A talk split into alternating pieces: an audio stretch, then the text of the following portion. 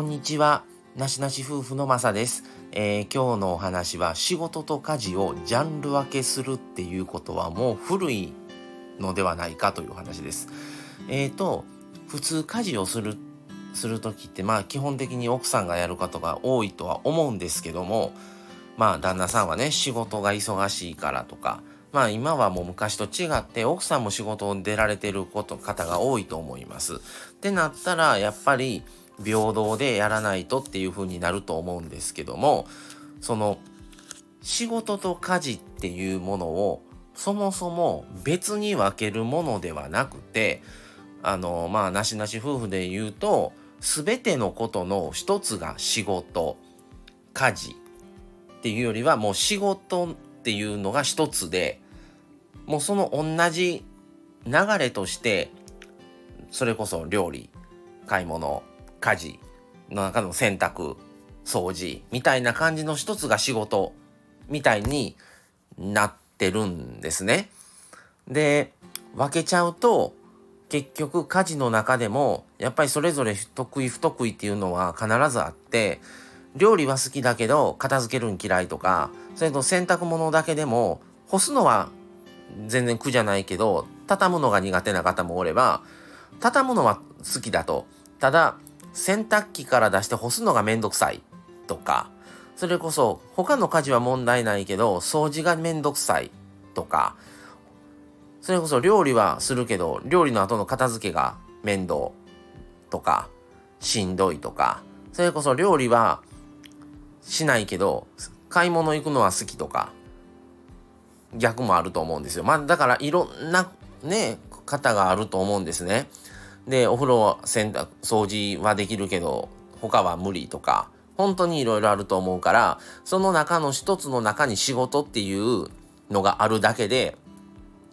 基本的に仕事か家かみたいな家事かみたいなんで分かれるっていう概念をそもそも我が家はなくしてる方向なんですね。だからそれをなくしてもう夫婦っていうのは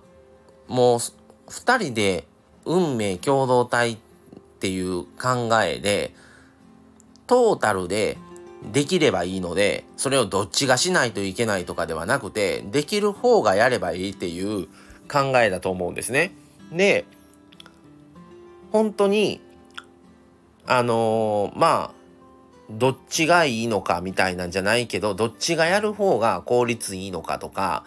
2人でやる方が効率いいのか苦手な人に無理にさせても結局時間かかるんだったら得意な方がやればいいだけのことやしっていう発想でちょっと考えてみるっていうのもありなんじゃないのかなと思ってそういう話をしてみました。あの実際これはやってみないと本当に家庭それぞれによってあのどっちが向き向き不向きなのかは皆さん全員違うと思います。なのであの一参考としてうちはまあ僕が買い物と家事と家事と家事買い物と料理とまああと家計ですねでも家計は持ってはいますけどあのまあ何かをやるときは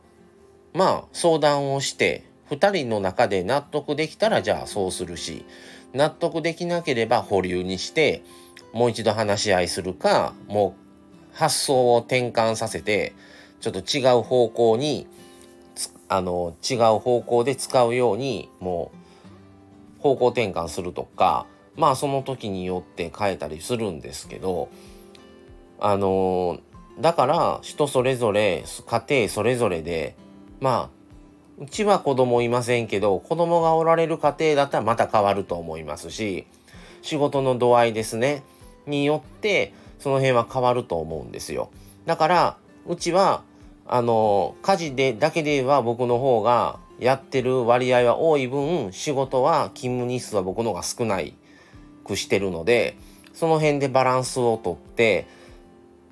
ちょうどなんじゃないのかなと思ってるところがあってまたそれはね今後やっていく中で変わるかもしれへんしそれはその時の状況だと思うんですけどあの本当に仕事と家事っていう風に分担をすると分けてしまうとどんだけやったどんだけやってくれへんとか一回やっただけで毎回やっとみたいな言い方するとか本当にいろんな思いがあると思うんですよ双方に。だから全部を一つとしてそっから何ができるか何はあまりしたくないのかとかその辺は相談しながらやるんが一つだと思うんですね。是非ちょっと参考になればと思います。っていうことでちょっとまあ簡単な話にもなりましたが仕事と家事っていうのをジャンル分けするっていうのはもう古いんではないかっていう全部一括りにするのはどうでしょうという話でした。また次回をお楽しみに。それではこの辺で失礼します。さようなら。